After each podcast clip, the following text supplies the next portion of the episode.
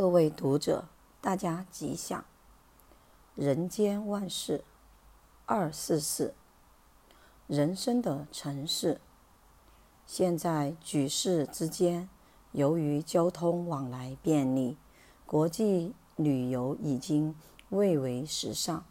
现代人普遍具有国际观，因此经常可见一些票选世界十大最适合居住的城市。十大最有文化的名城等活动，其实光是一个中国之大，文化城、教育城、商业城、工业城之多，就不知凡几。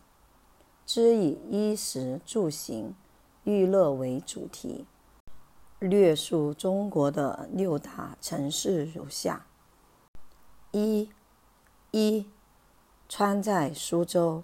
自古以来，中国江南的织锦铭文世界，在苏州、江宁、杭州等江南三制造中，苏州犹有“丝绸之府”的美称。从元代开始，朝廷在此设立制造局。清代有名的《红楼梦》作者曹雪芹先生。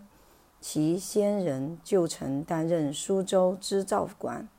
古来中国皇帝喜以苏州织锦作为赏赐之物，一般臣民也以能穿上皇帝所赐的织锦为毕生最大荣耀。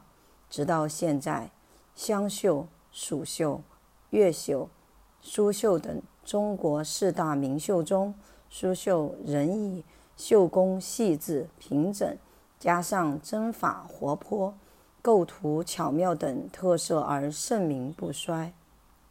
二、食，吃在广州，有人说广东人最会吃，他们的吃被形容为天上飞的除了飞机，地下走的除了坦克以外，其他什么都能吃。广东人爱吃，会吃。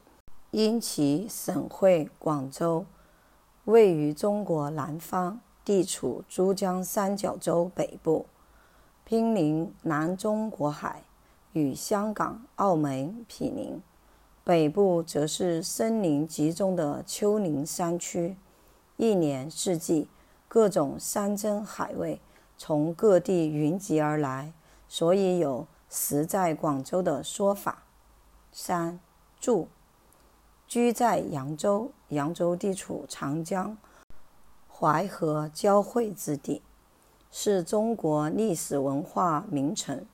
自从隋唐以来，不但名人雅士欢喜聚集于此，吟诗作画，尤其康熙、乾隆盛世时，大量的微商、盐商云集在此，一时富甲天下。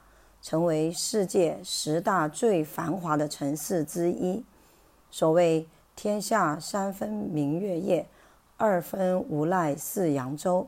水乡扬州不但气候温和，景色优美，到处有亭台楼阁、垂杨绿柳，自然的风光旖旎。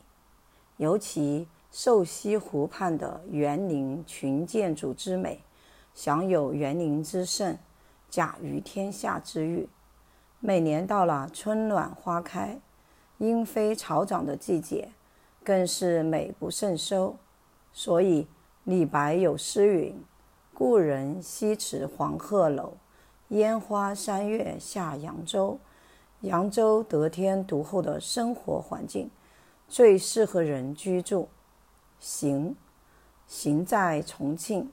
重庆是中国四大直辖市之一，由于四面环山，城区依山而建，道路陡峭，是个有名的山城。现代人重视养生，懂得走路对健康的重要，故有“饭后千步走，活到九十九”之说。重庆因特殊的地形而发展出。步道文化不但成为市容景观之一，据闻重庆小姐多数身材高，就是长期走路的结果。重庆又有雾都之称，所谓雾里看花，其实在雾里走路也是别有一番乐趣。五玉，玉在西安，西安就称长安，是古来帝王建都之地，许多帝王陵寝都建造于此。自从秦始皇兵马俑出土，到法门寺地宫。发现佛指舍利，据闻西安的地下只要挖个数尺，就会有宝藏出土，可见西安是中国文化的根源。因此，尽管中国锦绣河山，到处都可孕育人才，不过西安是帝王之都，是中华文化之基，在此培育人才，成就其立功。立德立言的教育最是时宜。六乐，乐在上海。人生在世，不是为受苦而来，应该追求快乐，这也是人生正当的希望。现在全中国最进步的享受之地，因为上海莫属。上海拥有世界级的饭店。旅馆、商圈、娱乐设施等，吸引来自世界各国的人士在此挥金如土，共同缔造十里洋场的夜上海，成为享乐的天堂。总说中国的每个城市各有其特色，所谓官在北京，富在天津，游在昆明，生在杭州。死在柳州等，中国之大，真是难以细说。二零零八年六月十九日刊于《人间福报》。二四七，石琼营。历史上很多高风亮节的士人君子，他们安贫乐道，不慕荣华富贵。其中令人印象深刻的，如。陶渊明先生不为五斗米折腰，他宁可贫穷度日，也不愿在官场上曲意逢迎，以保持读书人的气节。陶渊明先生曾经穷苦到什么样的地步呢？根据他的诗说：“三旬酒欲食，十年早易官。朝夕思鸡鸣，夕成怨鸟迁。”意思是说，三十天当中只能吃九顿饭，一顶帽子戴了十年之久，还舍不得丢。每天晚上肚子饿到睡不着觉，就盼望着公鸡鸣叫，以便天亮就可以起床。到了白天，也没有饭吃，因此又希望鸟儿赶快归巢，因为到了夜晚。就可以用睡眠来抵挡饥饿。从陶渊明的诗中，让人感受到贫穷的辛苦，故立了一个石穷营。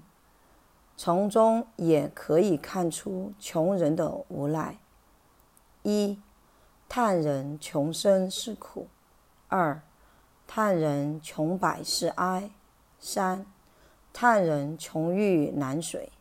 四、叹人穷衣食无；五、叹人穷无好友；六、叹人穷子孙离；七、叹人穷无亲戚；八、叹人穷被人欺；九、叹人穷无人敬；十、叹人穷无处安。上述的十穷之叹为事实。但是贫穷的人也不见得就难以度日。例如颜回的“一簞食，一瓢饮”，在陋巷仍不堪其忧，回也不改其乐。另外，春秋战国时，颜处先生在齐宣王邀请他担任官职时，他断然拒绝，宁可晚食以当肉。安步以当车，无罪以当贵，清净洁真以自律。这也是一个乐天知命的人生。在佛教里，元朝的高峰妙禅师，他在山洞里修行，虽然无水沿洗，但他心地清净；虽然衣帽破旧，但佛法禅齿庄严；虽然饮食不周，但他禅悦为食，法喜饱满。乃至香严智贤禅师在谈到参禅心得时说：“去年贫未是贫，今年贫始是贫。去年贫犹有立足之地，今年贫立足之地也无。贫不要紧，贫里有气节，贫里有格调，贫也是励志的人生。”二零零六年六月三日。堪于《人间福报》。